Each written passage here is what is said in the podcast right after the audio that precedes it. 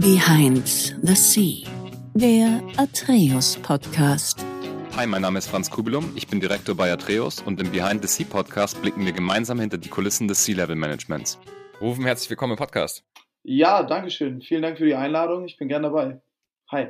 So, ich freue mich auf unsere Episode. Wir haben einiges, über was wir reden müssen. Und zwar habe ich ja immer jemanden da, der entweder im C-Level-Bereich tätig ist, ein eigenes Geschäft führt, auf jeden Fall Gesamtverantwortung hat, entweder für sich selbst, für eine ganze Company, egal welche Größe. Du bist heute da, du hast mit, ähm, einem, mit einem Bekannten oder mit einem Kollegen Dr. West zusammen gegründet. Was das ist, werden wir gleich besprechen. War aber auch gar nicht die erste Gründung und du warst mal ursprünglich Lehrer. Also ein ziemlich cooler Transfer, den du da gemacht hast. Da gehen wir sicherlich gleich rein, wie das sich alles ergeben hat. Und äh, ja, wie du da hingekommen bist, wo du jetzt bist. Rufen, wie, wie geht's dir heute? Alles gut? Ja, alles super. Ist Freitag, ne? Also äh, das passt alles. Also ich habe auf jeden Fall Lust aufs Wochenende, ich habe aber auch noch Lust auf den Freitag. Ähm, insofern äh, frohen Mutes und motiviert rein. Klasse. Okay, gehen wir gleich rein. Dr. West, man könnte so ein bisschen, wenn man jetzt nur den Namen hört und keiner hat es vorher jetzt gegoogelt, könnte man sagen, okay, es hat wahrscheinlich vielleicht was mit Ärzten zu tun. Doktor könnte irgendwas sein. West ist natürlich dann vielleicht auch irgendwie so das, das Kürzel für, äh, für Investments oder so. Also ich glaube, wenn man auf die Spur ist, dann ist man schon gar nicht so, so weit davon entfernt. Magst du mal kurz sagen, was ihr macht oder was du machst? Ja, du hast das schon richtig zusammengefasst. Also der Begriff ja. äh, setzt sich zusammen aus Doktor und Invest. Es geht mhm. vorrangig darum, dass äh, wir ein Immobilienmakler sind, äh, die sich auf die Kundengruppe, auf die Zielgruppe Ärzte äh, fokussiert hat, weil wir in den letzten Jahren gemerkt haben, dass sich insbesondere Mediziner ähm, für diese Asset-Klasse sehr interessieren. Und äh, es gibt da gerade im Bezug auf Immobilien immer steuerliche Vorteile. Und ich glaube, das ist allgemein bekannt, dass Ärztinnen und Ärzte jetzt nicht gerade so schlecht verdienen und äh, mhm. oftmals da auch mit der Steuer sehr, sehr viel Steuern zahlen müssen. Und da sind mhm. Immobilien ähm, können sich dazu eignen, dass man da ein bisschen an der Steuerlast etwas drehen kann, ein bisschen runtergehen kann. Und gleichzeitig cool. natürlich Vermögen aufbaut. Ja, was heutzutage ja nun äh, wichtig ist, dass man das privat macht. Sehr cool. Ich kann mir auch vorstellen, dass Erste halt auch nicht so viel Zeit haben, ja, und äh, wahrscheinlich dann irgendwie auf so einen, so einen Service wie euch angewiesen sind oder beziehungsweise kannst du kurz erklären, was denn genau der Service ist? Wahrscheinlich nehmt ihr den Leuten halt auch viel Zeit dann ab, oder? Absolut, absolut. Und bei uns geht es eher darum, also wir wollen den, den äh, Kundinnen und Kunden nicht nur einmalig eine Immobilie vermitteln, sondern mhm. sie nachhaltig aufbauen. Das heißt also, das Ziel ist, dass äh, jeder Kunde bei uns mindestens einmal pro Jahr neu finanziert oder neu kauft. Ja, und okay. äh, ja, ob man diese Immobilie dann am Ende für die Altersvorsorge nutzt oder nicht. Also es ist mhm. eher darum, dass man nach zehn Jahren, in Deutschland ist es ja so, nach zehn Jahren kannst du steuerfrei verkaufen. Und das ist auch okay. das Ziel, dass nach den ersten zehn Jahren dann angefangen wird, auch wieder zu veräußern und okay. äh, die eingestrichenen Gewinne mitzunehmen und vielleicht in anderen Assetklassen anzulegen, wie beispielsweise im Aktienmarkt, was ein bisschen liquider ist als eine Immobilie. Und äh, insofern geht es da um eine langfristige Kooperation und äh, dass sie uns immer heranziehen können, um an wirklich hochwertige Immobilien in ganz Deutschland zu kommen, die sich cool. Kredite technisch da lohnen und äh, ja, einfach lohnenswert sind zu okay. erwerben. Darum jetzt. Okay. Okay. Sehr, sehr spannend. Also vielleicht, ich weiß nicht, wir können ja mal so ein Beispiel machen. Ich bin ja vielleicht sogar auch ein möglicher äh, Kunde. Ich bin jetzt zwar kein, kein Mediziner, also ich, ich bin im Sales, also ich, ich, ja. ich, ich habe auch, sag ich mal, eine Festanstellung. Ich zahle auch viele Steuern, wenn ich so am, am Ende des Jahres meine Steuerabrechnung mache, gucke auf den Gehaltszettel, ja. da ist ja schon einiges drin. Also gelten wahrscheinlich die gleichen Gesetze wie, wie für, für die Mediziner, wie, wie für mich gelten. Ich habe auch nicht so viel Zeit, mich mit, mit äh, sag ich mal, mit der Akquise von Immobilien zu beschäftigen, ja. aber ich finde es auch eine super spannende Anlageklasse. Ich habe mir jetzt letztes Mal ein bisschen rumgeguckt und ich habe mich so entdeckt, es könnte Sinn machen, dass ich mir mal so kleine Studentenapartments anschaue und vielleicht mhm. mal irgendwo jetzt nicht gerade hier im Raum Süddeutschland, wo ich wohne, aber vielleicht im, im, im Westen oder im Norden oder vielleicht sogar irgendwie auch sogar im Ruhrpott mal so eine kleine Studentenwohnung kaufe. Ja. Wie würdest du dann jetzt da mit mir vorgehen, dass ich da, also was wären so die ersten Schritte? Ach, die ersten Schritte, wie du schon gesa genau gesagt hast. Ja. Ähm, es geht vor allen Dingen um den Standort. Also ich glaube, viele mhm. haben da eigene Präferenzen. Früher war es ja mhm. immer so, ich hab, wir haben auch noch genug Kundinnen und Kunden, die mhm. äh, in dieser Richtung favorisieren, dass sie sagen, ich möchte nur da kaufen, wo ich auch wohne. Was äh, sicherlich irgendwo emotional schon verständlich ist, aber äh, wenn mhm. wir von der kühlen, nüchternen äh, Betrachtung das Ganze sehen, ist es eigentlich äh, ja überflüssig. Also man kann genauso gut in Leipzig oder in den neuen Bundesländern, wo es sich sicherlich ein bisschen mehr lohnen würde, als jetzt irgendwo im Ruhrgebiet, sich da so ein kleines Studentenapartment zu nehmen. Also gerade so mhm. Campus Bochum oder Dortmund oder so, das sind, glaube ich, waren auch vor ein paar Jahren schon mal recht bekannte Beispiele, äh, wo man mhm. sich hätte investieren können. Insofern werden wir uns erstmal den Standort angucken, was du favorisierst, ähm, mhm. und dann einfach mal eine Beispielrechnung nehmen, ja, anhand deines mhm. Einkommens. Also wo könnte man beispielsweise, also du hast gerade schon das Thema angebracht oder ja, angesetzt, äh, höhere Einkommen, höhere Einkommensklassen. Mhm. Es gibt da bestimmte Immobilien, wie beispielsweise Denkmalimmobilien. Ähm, und das mhm. ist genau das, was wir so ein bisschen ähm, ins Auge gefasst haben, wo man eben durch Abschreibungen die eigene Steuerlast in Vermögen umwandeln kann. Ja, ähm, okay. das ist ein Riesenpunkt. Also erstmal Immobilienklasse, Standort und dann würden wir das anhand von ein, zwei Exposés, also Exposé heißt äh, ne, eine ganz bestimmte Immobilie, äh, die okay. äh, zu kaufen oder die man kaufen kann, die man erwerben kann, könnten wir das dann mal durchrechnen anhand deines okay. bestimmten Beispiels. Okay. Ja, das sind Alles klar. die ersten Herangehensweisen. Aber wichtig sind natürlich deine Präferenzen. Also was möchtest du? Mhm. Gibt ja auch verschiedene Assetklassen im Immobilienbereich. Ähm, Neubau, Denkmal, Altbau und mhm. manchmal überschneidet sich das. Ferienimmobilien sind auch mittlerweile sehr beliebt. Also da gibt es die verschiedensten Sachen. Okay. Sehr interessant. Kann ich mir dann tatsächlich auch so den Standard, äh, den Standort aussuchen oder gibt ihr da so ein bisschen vor, so ja, wir sind in den und den Bereichen unterwegs? Also wir haben natürlich immer, wir picken aus dem Off-Market-Bereich. Das heißt, das sind mhm. Immobilien, die jetzt nicht irgendwo bei ImmoScout oder ImmoWelt ah, okay. ähm, online äh, zu finden sind und äh, beziehen da äh, verschiedenste ja, Netzwerke mit ein. Also wir haben zum Beispiel einen Immobilienhändler, mit dem wir sehr, sehr eng zusammenarbeiten der macht das seit mhm. über 30 Jahren und der pickt aus diesem Off-Market-Bereich von verschiedensten Bauträgern etc. Ähm, ja, so die Rosinen heraus und die haben wir dann auch bei uns im Portfolio und können das unseren Kunden anbieten. Also da könnte man durchgehen, das sind dann immer so zwischen 30 und 60 verschiedene Objekte, würde ich sagen. Und ähm, mhm. ich denke, da findet man immer irgendwas. Cool. Sehr interessant. Wie sieht es dann aus? Begleitet ihr dann die Kunden und Kundinnen auch bei dem Kaufprozess oder sagt ihr so, hier, das ist die Immobilie, das ist die Rechnung, so sieht das aus und dann off you go so ungefähr? Exakt, genau. Also die meisten tatsächlich, ich sag mal so, die meisten Kundinnen und Kunden aus dem Medizinbereich sind so zwischen 30 und 45, würde ich sagen. Und bei ganz vielen ist es tatsächlich der erste Kauf. Ja, mhm. also Assistenzarztstelle vorbei, dann der Facharzt und dann ist man irgendwann tatsächlich richtig fest drin und mhm. äh, ja, ist überhaupt erst in der Lage, da auch kaufen zu können, denn ähm, vielleicht haben das einige, also du hast das vielleicht auch mitbekommen, dass der Leitzins sich auch erhöht hat äh, ja. und äh, die Zinsen machen es leider den, ich sag mal, dem Normalverdiener mittlerweile schon fast unmöglich, da zu kaufen. Mhm. Und äh, insofern muss man ja auch äh, in der Medizin erstmal ein bisschen weiterkommen, sage ich mal, in den Gehaltsklassen, dass es mittlerweile so ist, dass man sich da wirklich was kaufen kann. Und wir begleiten die Kundinnen und Kunden wirklich vom Erstkauf von, mhm. von der Besichtigung, äh, natürlich ah, dann okay. Beispielrechnung bis hin zum Notargang und äh, was die Verwaltung angeht, dann äh, jetzt gerade sind ja die ganzen Grundwertsteuererklärungen gemacht worden. Das sind auch so Themen, mhm. die natürlich wichtig sind. Also wir haben da ein großes Netzwerk, auf das wir zurückgreifen können, auch Steuerberater, äh, Verwaltung, Handwerker, falls mal irgendwas ist. Mhm. Denn es geht ja vorrangig um Kapitalanlagen, also nicht, dass man da selber einzieht, sondern ähm, ja, einen Mieter drin hat oder eine Mieterin. Und ähm, man muss nicht unbedingt vor Ort sein, das können dann natürlich auch Dienstleister machen. Aber das sind alles äh, ja, mhm. Serviceleistungen, die wir unseren Kundinnen und Kunden anbieten und er kann da auf unser Netzwerk oder sie kann auf unser Netzwerk da zurückgreifen. Okay, sehr interessant. Ähm, wie ist denn dann so das, also wie, wie ist euer Businessmodell, sage ich mal, im Sinne von, habt ihr da dann so eine, hat man eine Subscription bei euch? Ist es so ein bisschen wie bei einer Hausverwaltung oder seid ihr irgendwie einmal, also weil es klingt jetzt so, als, als ob ihr mich da jetzt die nächsten zehn Jahre fast auch dann begleitet. Ja, genau, das ist auch tatsächlich okay. äh, unser Anliegen. Also da haben wir Lust ah, okay. drauf, äh, dass wir okay. da wirklich eng mit den äh, Kundinnen und Kunden zusammenarbeiten, weil es ja auch darum geht, äh, sie oder ihn äh, wirklich nachhaltig aufzubauen mit Immobilien. Okay. Ja, also wirklich ein okay. umfassendes äh, Portfolio äh, da zusammenzustellen. Also wie, inwiefern du das dann annehmen möchtest, ist ja dir überlassen, aber dass man wirklich dann so Klar. einmal pro Jahr ein Servicegespräch hat und sagt, hier, wir haben wieder was, das könnte in dein äh, Portfolio passen, ne, auf, mhm. auf, deine individuelle Situation passend und äh, guckst dir mal an und dann könnte man das wieder besprechen. Und okay. ähm, ja, soweit. Verstanden.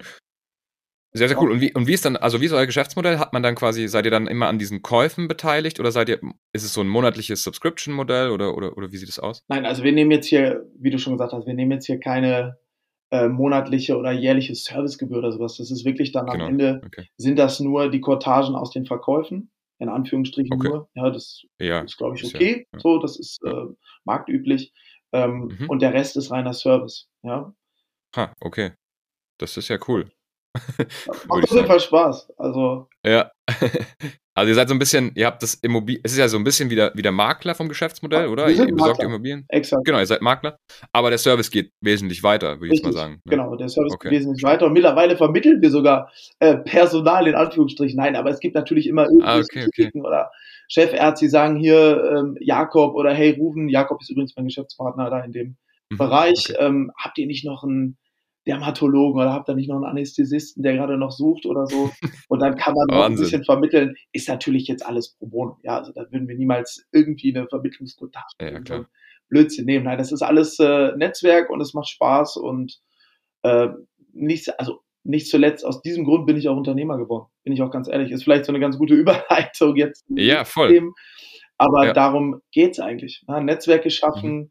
ähm, und da irgendwo immer ja, zu verbinden, Symbiosen zu schaffen. Das macht mir eigentlich am meisten Spaß an dieser ganzen Aufgabe. Wahnsinn, sehr cool. Genau, jetzt gute Überleitung. Jetzt schauen wir mal, wie du da hingekommen bist. Klingt auf jeden Fall super, super spannend. Äh, Immobilienmakler weitergedacht sozusagen und ähm, dann auch sehr nischig und sehr auf den Kunden irgendwie angepasst. Finde ich eine sehr coole Idee. Wer sich das mal anschauen will, drwest.de auf jeden Fall mal, äh, mal auschecken. Jetzt hat, machen wir mal diesen, äh, diesen großen Move zurück, äh, wie du da jetzt hingekommen bist. Ich habe schon erwähnt, du warst mal Lehrer. Das ist natürlich dann so ein Übergang, den stellt man sich schon ein bisschen ja, abrupter und heftiger vor, weil das ist ja, wir haben es im Vorgespräch gesagt, das ist ja eigentlich der sicherste Job, den man so haben kann in Deutschland. Lehrer wird man in der Form schon irgendwie immer brauchen, selbst wenn man irgendwann mal Roboter hat, da kann man dann nicht seine, seine elfjährigen Kinder irgendwie vor die Roboter stellen. Bitte nicht. und man ist natürlich in Deutschland, äh, zumindest jetzt noch, äh, ich weiß nicht, wie das in der Zukunft wird, aber verbeamtet, das heißt, es ist wirklich einer der sichersten Jobs, die es so gibt. Und da natürlich dann ins Unternehmertum zu gehen, ist, ist, ist eine Ansage. Aber machen wir mal ganz, fangen wir mal ganz am Anfang an. Wie bist denn du denn aufgewachsen? Wo bist du aufgewachsen? Wie waren da so die Bedingungen? Ich komme aus der ostwestfälischen Provinz ähm, in der Nähe mhm. von Bielefeld, also Lemgo. Die Stadt kennt man vielleicht vom Handball. Ähm, haben dann ja, früher war unser Handballverein sehr, sehr ja. erfolgreich. Mittlerweile ist es so in der Bundesliga, würde ich mal sagen, unteres Mittelfeld irgendwo. Ähm, aber mhm. sie kommen wieder. Äh, Okay. Insofern, äh, nee, genau, da komme ich her und äh, sehr, sehr wohlbehütet aufgewachsen. Ähm, okay. Meine Mutter war Innenarchitektin, mein Vater war selber Beamter. Und mhm. äh, insofern lag der, der Schritt ins Lehramt zu gehen oder ein Lehramtsstudium zu absolvieren, das lag dann schon irgendwo nah.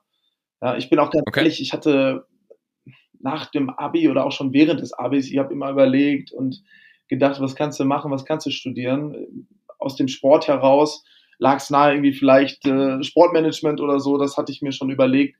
Aber irgendwie okay. bin ich dann doch wieder auf das Lehramt gekommen und dachte, komm, Sport, habe ich Lust drauf. Deutsch äh, hat mich schon immer interessiert, Literatur etc. Dann machst du Deutsch und Sport auf gymnasiales Lehramt. Und so okay. ist es dann auch geworden. Sehr, sehr cool. Ich wollte gerade fragen, welche Fächer. Ähm, wie, bist, du, bist du selber gern zur Schule gegangen? Ähm, eigentlich schon, ja. ja. Also ich hatte da eigentlich nie Probleme oder so. Ich war jetzt auch nicht der mhm. Vorzeigeschüler oder sowas, würde ich sagen. Ich habe mich immer so ein bisschen auch aufgelehnt. Ich war ein bisschen rebellischer. Ähm, okay. Da gab es dann natürlich auch Probleme, gerade an so einem Provinzgymnasium bei uns. Da gab es zwei Stück. Das eine war das alte Mädchengymnasium, das andere war das alte Junggymnasium.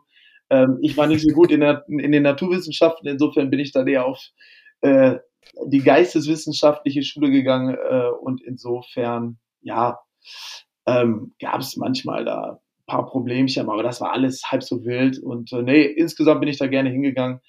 Ähm, aber ich war dann irgendwann auch vor, als es vorbei war. Ja, also ich glaube, das ging uns okay. Klar. Was hast du denn so neben der Schule gemacht, also als du jünger warst? Du hast gerade gesagt, du kommst also aus dem Sport, hast du Sport gemacht? Genau, ne? richtig. Ähm, und ich glaube, da kommt es auch her. Also ich habe das schon relativ ja, leistungsorientiert betrieben, den Handballsport. Mhm. Ähm, erst beim TV Lemgo, das äh, war, man kennt ja den TBV, es gab noch den TV Lemgo. Äh, okay. Da kam, oder da sind die hingegangen, äh, die nicht direkt zum TBV, das waren so ein bisschen auch so ich sag mal, gegen den Strom schwimmen, ja. Ähm, aber das war schon auf jeden Fall ein ganz großer Aspekt meines Lebens, also das auch leistungsorientiert zu betreiben. Und ähm, ja, das war es eigentlich Schule und Handball. Was anderes gab es erstmal okay. bis zum 18. Lebensjahr, würde ich sagen, kaum. Mhm. Und ähm, insofern, ja, so der Hang, ich hatte schon immer so ein bisschen so diesen Hang zum Exzessiven, also mich dann so reinzusteigern, okay. dass es auch nur noch um diesen einen Punkt geht. Ja. Hm, okay, interessant. Okay, okay. Sehr spannend. Ähm, also ich sag mal so, du, du, hast dann irgendwann Abi fertig gemacht, hast dann gesagt, du studierst während dem Studium. Hast du schon während der Schule und während dem Studium auch schon ein bisschen so gejobbt, gearbeitet? Oder ja, auf jeden Fall. Das? Also erst ganz, mhm. äh, ja, äh, unspektakulär ähm, in der Gastronomie. Und mhm. äh, dann hatten wir eine Vorlesung Neue Deutsche Literatur und äh, das war echt ein, eine coole Professorin. Also die hatte wirklich einen Plan davon und die hat mir irgendwie inspiriert. Und dann hatte ich, mhm. weiß nicht, das war, glaube ich, sogar im ersten Semester und dann die Klausur geschrieben.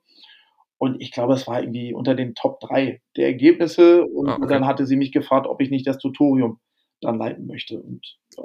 ah, okay. dann kam das so in die, in die Ecke, dass, äh, dass ich da auch so ein bisschen an der Uni gejobbt habe als Hiwi. Früher hieß das Hiwi, also so wissenschaftliche mhm. Hilfskraft. Mhm. Und äh, das waren jetzt keine Unsummen, aber äh, ich konnte mir ja neben meinem WG-Zimmer auch ein bisschen was noch leisten. Also eine Kiste Hansa-Pilz war auf jeden Fall drin pro Woche. ja, mehr braucht man ja nicht. Ne? So ist es. Und mal so einmal, zweimal Nudeln irgendwo essen gehen und nicht nur diesen Mensa, ich sag mal, diesen Mensa-Fraster zu essen, äh, war auf ja. jeden Fall drin. Okay, sehr cool. Das heißt, so ein bisschen da hast du schon gejobbt. Hast du während dem Studium schon mal drüber nachgedacht zu sagen, boah, ich würde irgendwie gerne was eigenes machen oder eigentlich ist diese Lehrerthematik gar nicht so meins? Oder die ganze Zeit tatsächlich, die ganze Zeit. Okay. Also ich hatte einen äh, guten Freund, äh, mit dem habe ich auch zusammen in der WG gewohnt. Äh, der hat Maschinenbauingenieur, äh, Maschinenbau mhm. studiert mhm. und äh, ist in die Ingenieursrichtung gegangen. Und mit ihm haben wir, hab ich, haben wir die ganze Zeit immer bei uns, zwei sind noch abends auf dem Sofa da in dem in der kleinen Studentenbude, wie oft wir darüber gerätselt haben, was man mal erfinden könnte. Ja, damals ging es mhm. ja noch darum, du musst irgendwie eine super Idee haben, eine Erfindung, eine bahnbrechende Sache, äh, und dann kannst du eine Firma darum bauen und dann werden alle ganz, ganz reich und alle sind äh, gut drauf. Ja. ja. Ähm, aber eigentlich ging es tatsächlich die ganze Zeit immer nur darum, irgendwie so ein eigenes Projekt zu verwirklichen. Aber okay. das war alles nur Spinnerei, würde ich mal sagen. Übrigens an dieser Stelle, dieser gute Freund Florian Gößling, äh, mit dem solltest du mhm. auch mal sprechen, oder der hat auch eine ganz, ganz interessante Vita, hat auch eine Firma gegründet heute, Aquapurna, ähm, mhm. die ja züchten Garnelen in der, in der Nähe von Hannover und bauen da so ein neues Aquakultursystem. Also auch super spannend. Ähm, okay. Am Ende hat das dann jeder doch so gemacht, wie wir uns das schon in unseren Studienträumen so ein bisschen zusammengesponnen haben, aber war natürlich cool. nur so ein bisschen Rumspinnerei am Anfang. Okay. Okay, ja, notiere ich mir, frage ich, können wir dann im Nachgang mal schauen. ähm, jetzt warst du ja knapp fünf Jahre, glaube ich, Lehrer. Also du hast ja dann schon noch eine Zeit lang gemacht und, und hast wahrscheinlich nebenbei schon so ein bisschen drüber nachgedacht, was als nächstes kommt. Ja. Und die Gründung war ja nicht der nächste Schritt. Es ging ja dann erstmal äh, überhaupt in den Investmentbereich, oder? Ja, es ging in den Investmentbereich, das war aber alles so, ich sag mal, auf privater Schiene. Ja, also das so, erste mhm. Aktiendepot hatte ich, glaube ich, oder wann habe ich mir das, ich glaube mit 22 oder so. Und dann okay. Kam ich das erste Mal überhaupt so mit der Wirtschaft in Berührung. Also man muss sich vorstellen, mhm. ich habe ja nur, äh, was heißt nur, ich habe Germanistik studiert und Sportwissenschaft. Und da hat man mhm. relativ wenig irgendwie mit Unternehmertum, mit Wirtschaft, mit Zahlen, mit Geld oder mit, mhm. äh, mit irgendwie anderen rechtlichen Rahmen oder steuerlichen Belangen oder sowas zu tun. Das gab es überhaupt nicht in meiner Welt. Und ich hatte auch relativ wenig mhm. Kontakt zu Studentinnen, Studenten, die irgendwo in der Wirtschaftsrichtung waren. Mhm. Also das waren größtenteils alles, ja, Pädagogen oder von mir aus noch Ingenieure, aber da war dann auch nicht so viel mit, mit äh, Unternehmertum oder so. Und gerade so in der ostwestfälischen Provinz, ich habe in Paderborn studiert, ähm, ist jetzt auch nicht, heute ein bisschen mehr, früher war das aber auch nicht so bekannt für Startups oder ähm, irgendwas in dieser Richtung, ähm, mhm. so vor 15 Jahren. Das war alles so stiefmütterlich noch. Und insofern kam man da relativ wenig in Kontakt oder in Berührung mit dieser ganzen Thematik oder hat, man hat auch nicht solche Leute kennengelernt. Äh, und insofern war das halt erstmal nur aufs Studium alles gerichtet. Ne? Absolut, okay. Aber es ist trotzdem schon recht früh. Ich meine, mit 22 dann schon so ein Depot gehabt. Ich, ich kenne Leute so in meinem Alter, man, ja. ich weiß nicht so, wenn man, man hat so seinen ersten Job dann, wenn man studiert und irgendwas längeres studiert, dann so mit, weiß ich nicht, zwischen 25 und 30 wahrscheinlich. Das ist dann auch wahrscheinlich eigentlich erst so das erste Mal, wo man sich damit beschäftigt, weil man das erste Mal nicht nur äh, Pilz und Nudeln ja. sich leisten kann. Ne? Also, genau, ja. das ist absolut richtig. Und es ist ja auch heute, das ist ja auch schon ein bisschen her, ein paar Montage. Heute ist das ja mhm. eine ganz andere Geschichte. Also das wird einem ja quasi um die Ohren gehauen. Also die ganzen Neo-Broker und wie sie alle heißen, die schießen ja wie die Pilze aus dem Boden. Große mhm. YouTube-Kanäle, ne, die man mhm. so kennt, wo man sich wirklich selber informieren kann. Also dieses ganze, mhm. ich sag mal, selbstdidaktische, eigendidaktische, autodidaktische, was Finanzbildung angeht, das ist ja in den letzten mhm. 10, 15 Jahren enorm gewachsen. Und das war damals, also ich bin jetzt 37, so vor, vor 15 Jahren, da war das eigentlich noch überhaupt nicht der Fall. Ja. Ja, Natürlich ja. ist mal der, der Sparkassenberater angerufen und mhm, ja. eingeladen und dann gab es ein paar Dickerfonds. Ähm, das ja. war wirklich nochmal eine ganz andere Zeit. Ja. So ist es, ja. Genau, vielleicht kurzer Disclaimer, bevor wir auch über Investments reden. Das ist natürlich keine Empfehlung. Jeder kann oder muss das selber Absolut. entscheiden und prüfen. Absolut. Genau, was er, was er macht. Ähm, wir reden, wir haben jetzt schon über Aktien und über Immobilien gesprochen. Hast du die Klassen so für dich entdeckt? Hast, was, was war noch so für dich, hast, als du dich da mehr mit dem Thema beschäftigt hast? Was war so für dich so die Erkenntnis? Ähm, Thema Investment? Im Investmentbereich waren es eigentlich was der Aktienmarkt, der mich am meisten irgendwie interessiert mhm. hat. Äh, gar nicht so mhm. aufgrund der Tatsache, dass man da vielleicht, wie manche dann meinen, nur die, die höchsten Renditen einfahren kann langfristig. Mir ging es eigentlich eher darum, dass man wirklich mal einen besseren Einblick bekommt, wie unterschiedliche Unternehmen arbeiten oder worum es da eigentlich geht. Ja? ja. Und wirklich einen Titel zu lesen, also mal hinter die Kulissen, Marktkapitalisierung und was da alles dazugehört. Das sind ja mhm. zig Bausteine, zig Punkte, die man beachten sollte, bevor man sich wirklich für einen Titel entscheidet dass man da Geld reinsteckt. Und äh, das fand ich eigentlich am spannendsten. Und gerade so vor 10, mhm. 15 Jahren die ganze Tech-Ära, die dann aufkam, ja, die ganzen mhm. großen Firmen, die man heute so kennt, das war ja damals noch gar nicht so ein Vogue oder so bekannt mhm. oder auch noch gar nicht so in den Schlagzeilen. Und das mhm. fand ich auf jeden Fall am spannendsten. Und das waren auch keine großen cool. Summen. Also ich war Student. Ja, ja, das waren minimalste, so wirklich das, das Minimum, was man überhaupt nehmen konnte. Ähm, okay. Es ging eigentlich mehr darum, sich mit diesen mit diesen Unternehmen zu beschäftigen und in diesen ganzen, in diese große Welt mal eintauchen zu können. Absolut. Wie, wie ist deine Wahrnehmung in Deutschland? Also ich befasse mich auch viel mit dem amerikanischen Aktienmarkt und auch mit der Kultur in Amerika, in, in, den Staaten, wie die damit umgehen, da ist das viel offener. Also da bist du so, da liest du sozusagen schon fast den, wenn du einen Podcast hörst über einen Investor, hast schon fast das komplette Portfolio eigentlich im Titel des Podcasts drin. Und in Deutschland, in Deutschland ist es ja eher so, dass die Leute nicht so gerne über Geld reden, oder? Absolut. Das ist ein Riesenthema. Ja? Mhm. Let's talk about money. Irgendwo habe ich es neulich noch gesehen, auch wieder Unternehmensslogan von einer neuen großen äh, Beratung. Also mhm. ja, das ist einfach traditionell drin und ich glaube, im Norden sogar noch ein bisschen, oder sind die Leute, also ich wohne in Hamburg, äh, sind die Leute vielleicht mhm. noch ein bisschen offener sogar als im Süden. Vielleicht ist das auch nur so eine mhm. Wahrnehmung. Ähm, mhm. Aber das ist natürlich ein, ein Riesenproblem und ich glaube, ich habe neulich noch ein Buch gelesen, also der Titel Deutschland, das Land der finanziellen Analphabeten oder der ökonomischen Analphabeten. Und das liegt ja, ja, nicht daran, dass wir irgendwie weniger intelligent sind äh, als Amerikaner ja. oder so, sondern es ist einfach traditionell so, dass hier nicht über Geld gesprochen wird. Ne? Geld hat man, da wird nicht drüber mhm. geredet. Und mhm. das hat auch ein bisschen dazu geführt, dass natürlich die letzten, vielleicht sogar seit Beginn oder seit Entstehung der Bundesrepublik, ähm, ich sag mal, der Durchschnittseinwohner oder ich, wie soll man sagen, der Autonormalverbraucher sich damit nie beschäftigt hat und mhm. aufgrund dessen natürlich, ich weiß gar nicht, wie die Quote mittlerweile ist, wie viele äh, ja. deutsche Bürger ein Aktiendepot haben, aber es mhm. wurde halt traditionell in, in Sparbuch und in die Bausparverträge oder was weiß ich investiert und Klar. hat natürlich eine Auswirkung, dass eine, das Durchschnittsvermögen, glaube ich, äh, unter dem der Amerikaner liegt was man so ja, hat. Ja.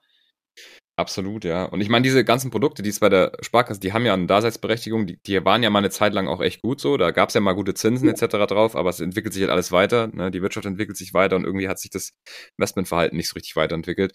Ähm, Gerade wo wir bei dem Thema sind, du persönlich, also du musst jetzt nicht absolute Zahlen sagen, aber wie investierst du? Was hast, an was für Anlageklassen bist du investiert?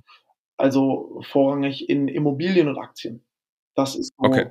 Das und das ist, also ich sag mal, das Vorgehen, das strategische Vorgehen ist eigentlich genau das, was wir auch mit Dr. West äh, unseren mhm. Kundinnen und Kunden näher bringen wollen. Also, dass man den Hebel mit Immobilien nutzt, um ja, Eigenkapital, Fremdkapital zu hebeln und das dann wiederum später zumindest teilweise in den Aktienmarkt wieder packt. Ja? Okay, okay. Also das ist die Vorgehensweise. Also Immobilien sind ein emotionales Thema, das weiß ich, aber wir versuchen, die Emotionalität da so ein bisschen rauszuhalten und es als nüchternes, mhm. als nüchterne Assetklasse zu nehmen, um, wie gesagt, mhm. Eigenkapital, Fremdkapital zu hebeln und äh, mhm. ja, somit das Privatvermögen ein bisschen wachsen zu lassen. Okay. Jetzt es hören natürlich viele zu, die wahrscheinlich wissen, was du meinst, wenn du sagst hebeln. Ich versuche es mal in meinen Worten zu erklären, du ergänzt mich dann. Also hebeln bedeutet, ich gehe zum Beispiel zur Bank und die, die macht dann mal einen Check von mir und sagt, okay, der Franz verdient so und so viel, dem können wir so und so viel Geld leihen ohne relativ hohes Risiko. Dann sagen die dir, na, für die Immobilie geben wir dir so und so viel Geld und das ist dann das Fremdkapital. Da muss ich meistens noch ein Eigenkapital, also selber einen gewissen Betrag für diese Immobilien dazu nehmen. Und dann hebel ich im Sinne von, ich nehme das Fremdkapital der Bank, investiere es in eine Anlageklasse wie die Immobilien und dann kriege ich eine Rendite zum Beispiel nach einem Jahr, die ja nicht nur auf mein Eigenkapital ist, sondern eben auch auf dieses Fremdkapital der Bank. Ja, äh, das ist mit Hebeln, absolut, oder? Genau okay. richtig. Also gerade auf das Fremdkapital. Ne?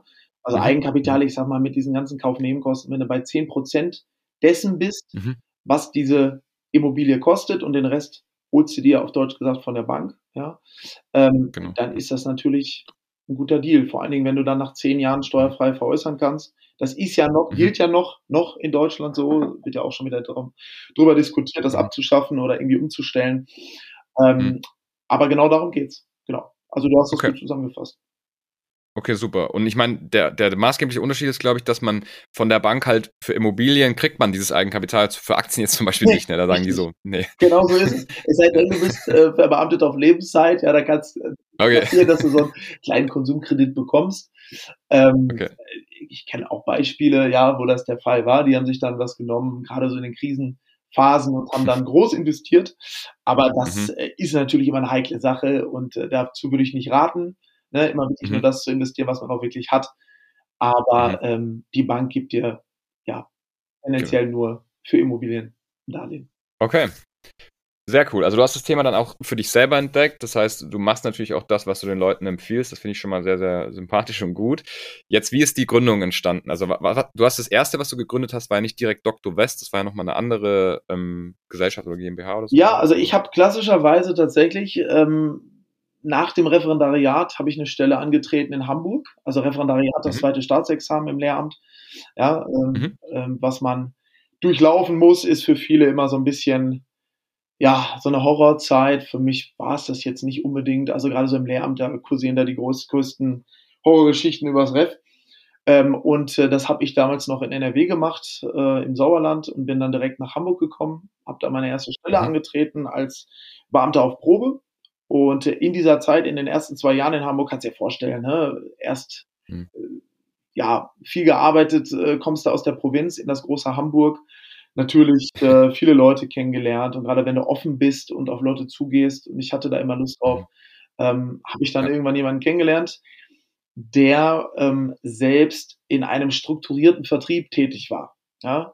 Okay. Äh, also auch mhm. Finanzberatung ist ein großes Hamburger Maklerhaus, ist aber im Endeffekt ein strukturierter Vertrieb. Ich weiß nicht, viele kennen das sicherlich, äh, worum es da geht. Mhm. Früher wurde das so als, als Schneeballsystem dann immer so, äh, oder mhm. es ist ein anderer Begriff, ist sehr negativ konnotiert, glaube ich, in Deutschland. Ähm, mhm. hat vielleicht sicherlich alles seine Berechtigung, aber ähm, das Positive war dort, dass ich da neben meiner Lehrertätigkeit abends äh, mich auch so ein bisschen unternehmerisch fortbilden konnte und durch ihn bin ich in dieses ganze Thema ja Investmentberatung ähm, ne, weiter reingekommen und auch gerade so was im Unternehmertum angeht.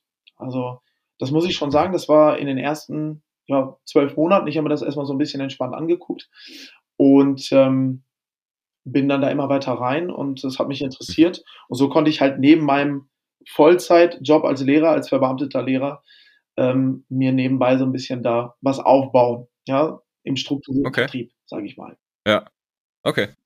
Sehr interessant. Du hast es selber schon angesprochen, da ist manchmal so ein bisschen negativ behaftet. Ja. Ähm, jeder hat da, glaube ich, so eine Meinung zu. Ich, ich bin der Meinung, Strukturvertrieb erstmal so an sich ist eine gute Idee.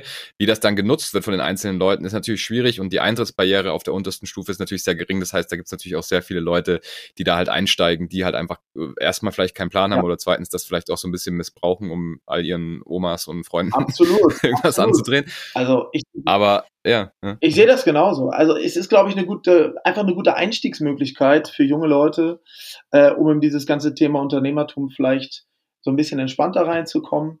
Ähm, denn da geht es ja eigentlich weniger ums Fachliche, ja, wie du schon sagst. Mhm. Ich glaube, das ist dann am Ende auch das Problem bei einigen, die dann da irgendwie anfangen zu beraten. Das müsste auch mhm.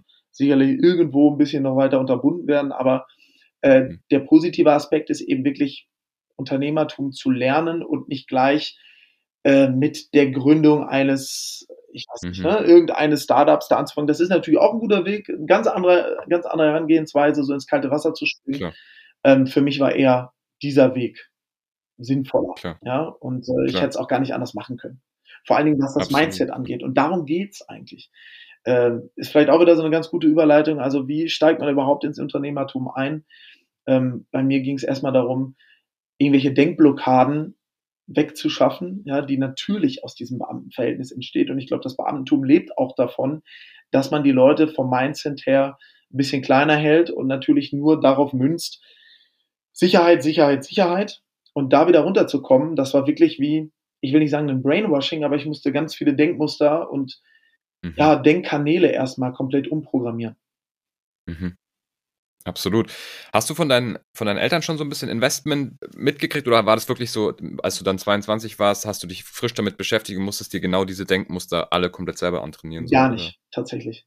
Also Gar das war ähnlich wie im Buch ähm, Rich Dad Poor Dad. Ja, okay, okay, okay. Ja wahrscheinlich die meisten, ist ja ein absoluter All-Time-Klassiker. Mhm. Äh, und ich habe dieses Buch gelesen und es war auch wirklich so wie Buch, also ich konnte mich da gut hineinversetzen in diesen Jungen, weil es bei ja. mir ähnlich war, von der Sozialisation ja. her. Aber ähm, ja, nee, das war alles Learning by Doing und äh, sich selbst da reinzubringen und wie du schon sagst, also auch Investment äh, anzugehen. Da mussten erstmal einige Denkblockaden und Herangehensweisen überdacht werden und viel Gehirnarbeit auf jeden Fall und sich trauen, ja, sich wirklich mhm. trauen, mal diesen Schritt zu gehen, einfach mal 100 Euro zu nehmen oder 500 Euro und mal in so eine Aktie zu packen und mal gucken, was eigentlich passiert, anstatt das mhm. irgendwie auf irgendeinem Sparbuch oder Girokonto rumgammeln zu lassen.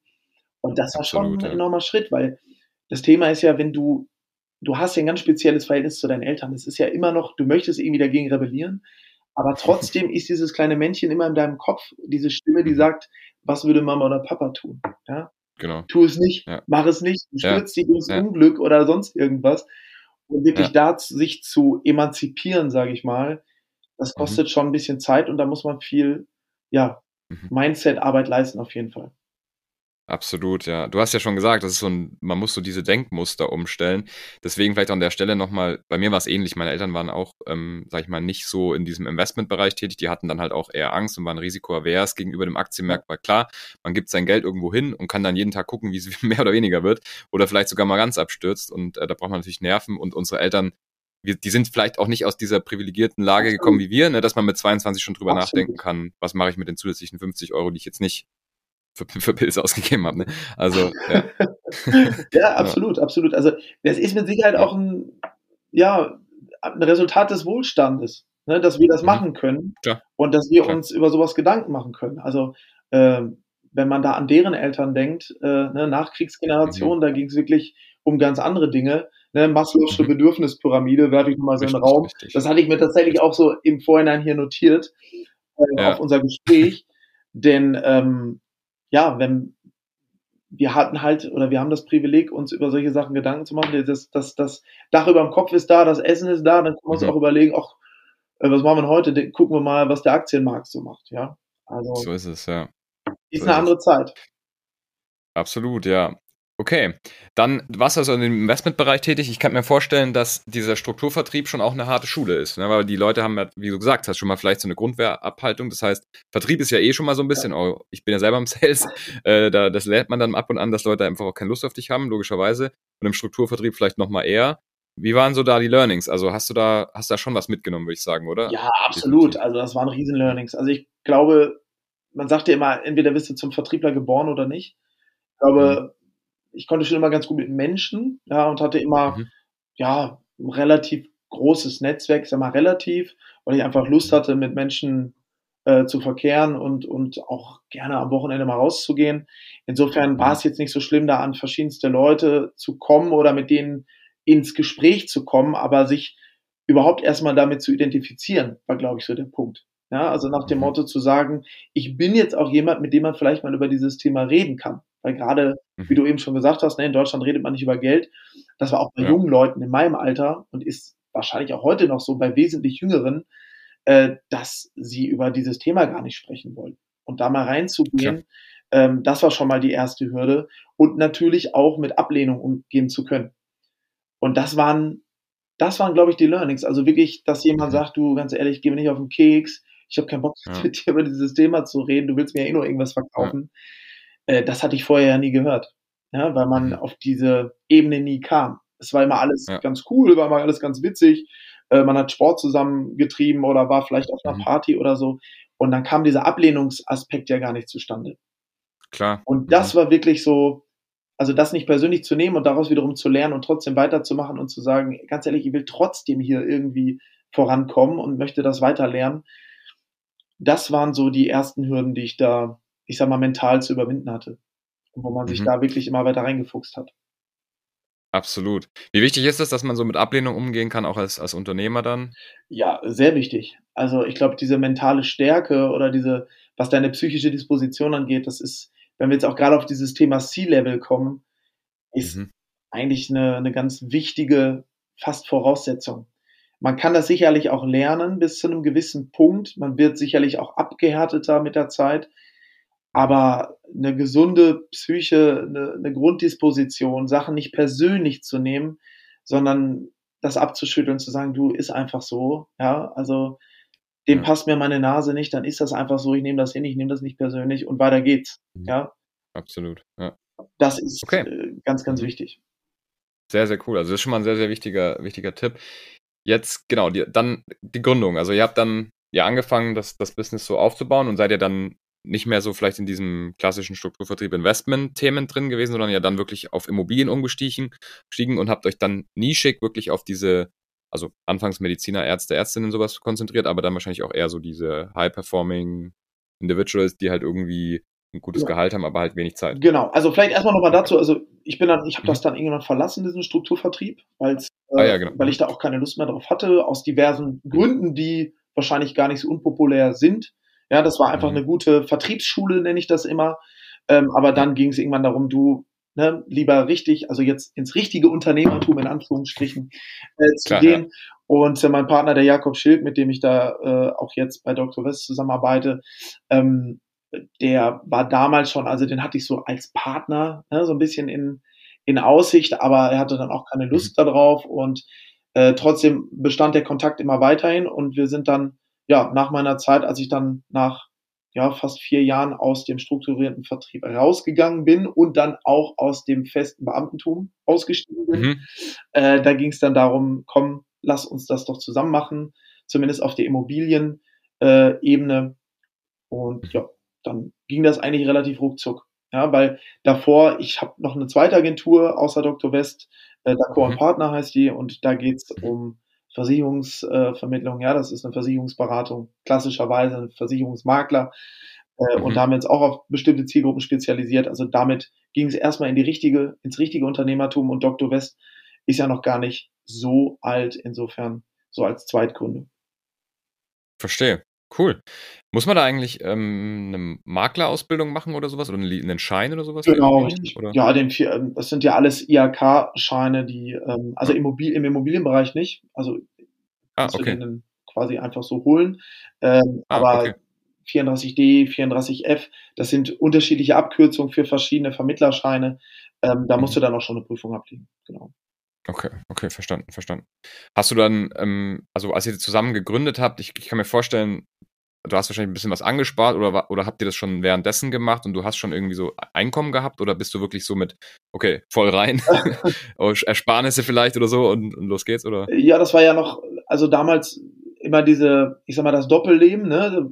Morgens um okay. Viertel nach sechs raus an die Schule. Mhm. Ähm, dann mhm. war ich da meistens so um 14.30 Uhr äh, war Schulschluss.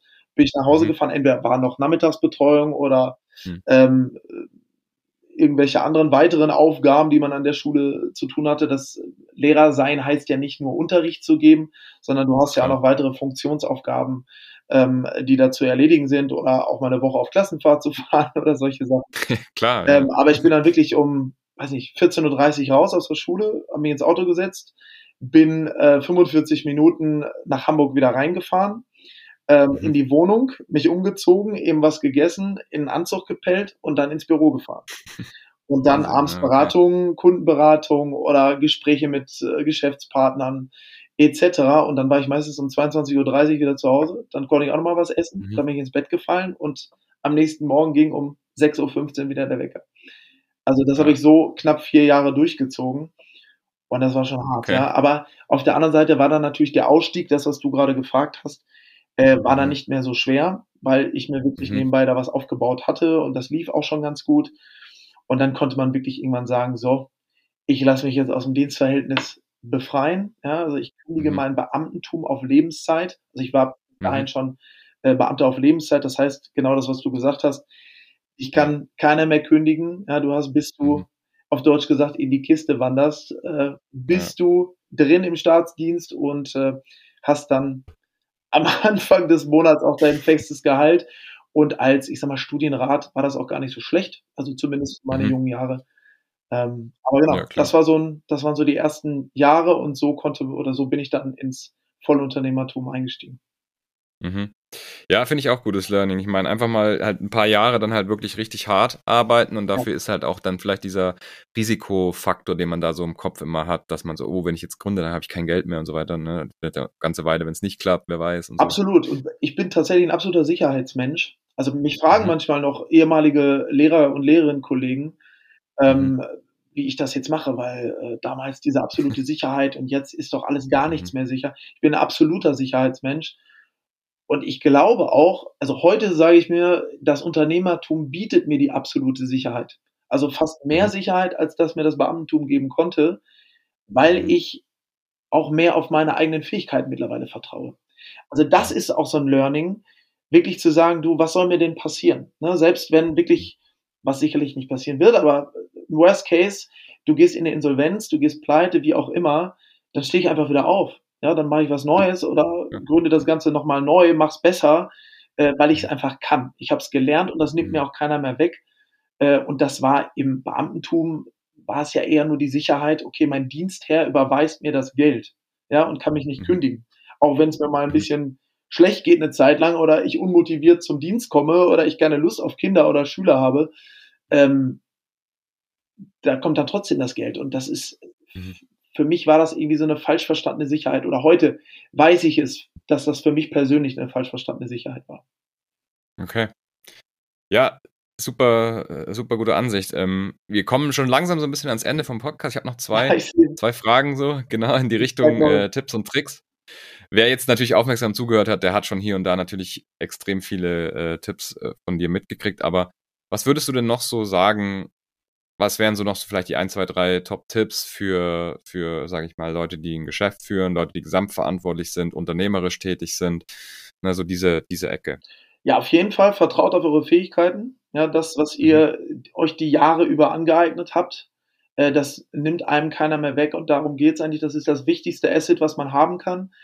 Mhm. Ähm, ich bin auch ein großer Freund, wenn wir jetzt mal so ein bisschen ins Operative gehen, ein großer mhm. Freund von Routinen.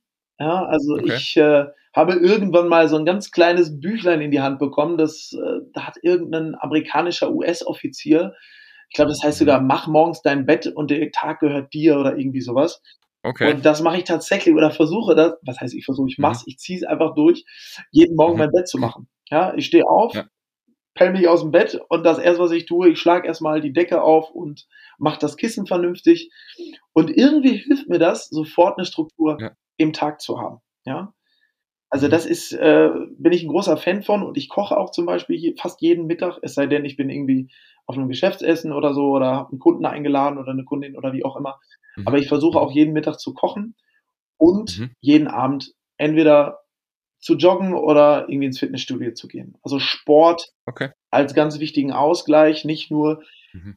zum, zu diesem ästhetischen Aspekt oder für den ästhetischen Aspekt, sondern vielmehr für Luft einatmen. Also ich jogge jeden Abend um die Alster beispielsweise und ganz, ganz okay. viele Dinge kommen aus dem Kopf raus. Manchmal arbeite ich Dinge nach im Kopf. Mir kommen super gute oder neue Ideen. Also gerade so Kreativarbeit findet bei mir während des mhm. Joggens mhm. statt. Da kann ich auch gerne nichts cool. gegen machen, weil viele sagen, ja, dann ne, mach doch mal den Kopf leer und denk doch mal über gar nichts nach. Aber das kommt mir dann einfach und mhm. äh, das genieße ich auch total. Also da freue ich mich morgens schon drauf und das würde ich auch immer so als Tipp geben. Also, dass man sich so ganz klare Routinen am Tag schafft, wo man sich rausnimmt aus dem Operativen, aus mhm. dem Alltagsgeschäft mhm. und ähm, ja, was einem auch so ein bisschen Halt gibt, würde ich sagen. Ja, auch wenn es mal mhm. vielleicht nicht so ganz so gut läuft oder so, ähm, mhm. dann kann man sich da auch wieder drauf besinnen und drauf fokussieren und ähm, das hilft einem so ein bisschen dann wieder rauszukommen. Sehr, sehr interessant. Wie sind dann die Routinen dann so? Also hast du die wirklich so, dass du so irgendwie deine feste Routine hast, irgendwie so um 18 Uhr, weiß ich nicht, ziehst du deine Jogging-Schuhe an und dann geht's los oder irgendwie sowas in dem Dreh? Ja, ich versuche das schon immer einzuhalten zeitlich, ne? Aber du weißt selber, das ist äh, oft nicht ja, möglich. Ja, ja. Manchmal gehe ich auch erst um 23 Uhr joggen, sowas hatte ich auch schon. Oder ab und zu mache okay. ich das, mache ich manchmal auch bewusst, weil die Alster in Hamburg zumindest dann leer ist. Da ist dann kaum mhm. noch jemand unterwegs und du hast wirklich, der Weg gehört dir. Ja, ähm, das ist echt angenehm und klare Luft und äh, das macht mir dann schon Spaß. Aber morgens auf jeden Fall bin ich da mhm. wie so eine, wie so ein Roboter, wie so ein Uhrwerk. Also aufstehen, zack. Da fehlt eigentlich nur noch, dass ich noch salutiere, ja, wie dieser Offizier. äh, ja. Nein, aber das macht irgendwie, gibt es ein gutes Gefühl und irgendwie äh, ist es auch ein bisschen witzig, ja, man kann dann so ein bisschen Klar. über sich selbst lachen, vielleicht auch. Und insofern mhm. startet man dann schon mit so einem Schmunzeln oder mit so einem guten, positiven Gefühl auf jeden Fall in den Start. Mhm.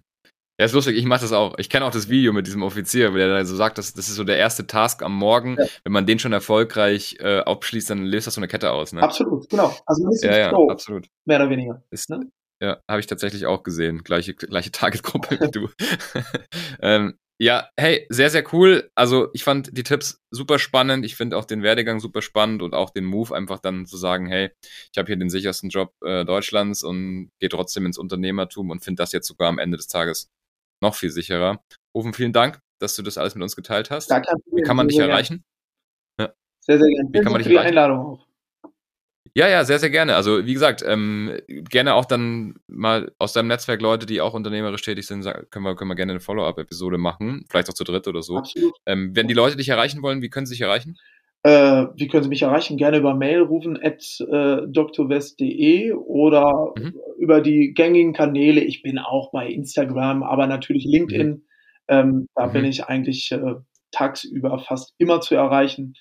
Äh. Rufen Meier Johann also gerne, gerne melden, wenn es um irgendwas geht oder äh, Fragen cool. äh, auf der, unter den Fingernägeln brennen. Also ich antworte sofort. Mega, cool. Dann werden wir das noch verlinken und äh, dann schauen wir mal, was sich da raus noch so ergibt. Wer jetzt noch zuhört, vielen lieben Dank fürs Zuhören. Unbedingt eine Bewertung da lassen für den Podcast. Das hilft, Reichweite aufzubauen und mehr Leuten äh, ja, meine tollen Gäste und Gästinnen vorzustellen. Wenn ihr natürlich solche Episoden mit dem Rufen einfach wöchentlich in euren Feed gespült haben möchtet, automatisch würde ich den Kanal abonnieren. Das bringt es auf jeden Fall auch. Kommentar da lassen, je nachdem, auf welcher Plattform ihr gerade zuhört. Der Podcast wird von Atreus präsentiert, also gerne auch mal bei atreus.de vorbeischauen. Dort gibt es alles rund um Interim Management und Executive Search, also auch ein spannendes Feld. Rufen, vielen lieben Dank. Ich wünsche noch einen schönen Tag und bis bald. Ja, ebenso, ja. Bis dann. Ciao, ciao. Ciao, ciao.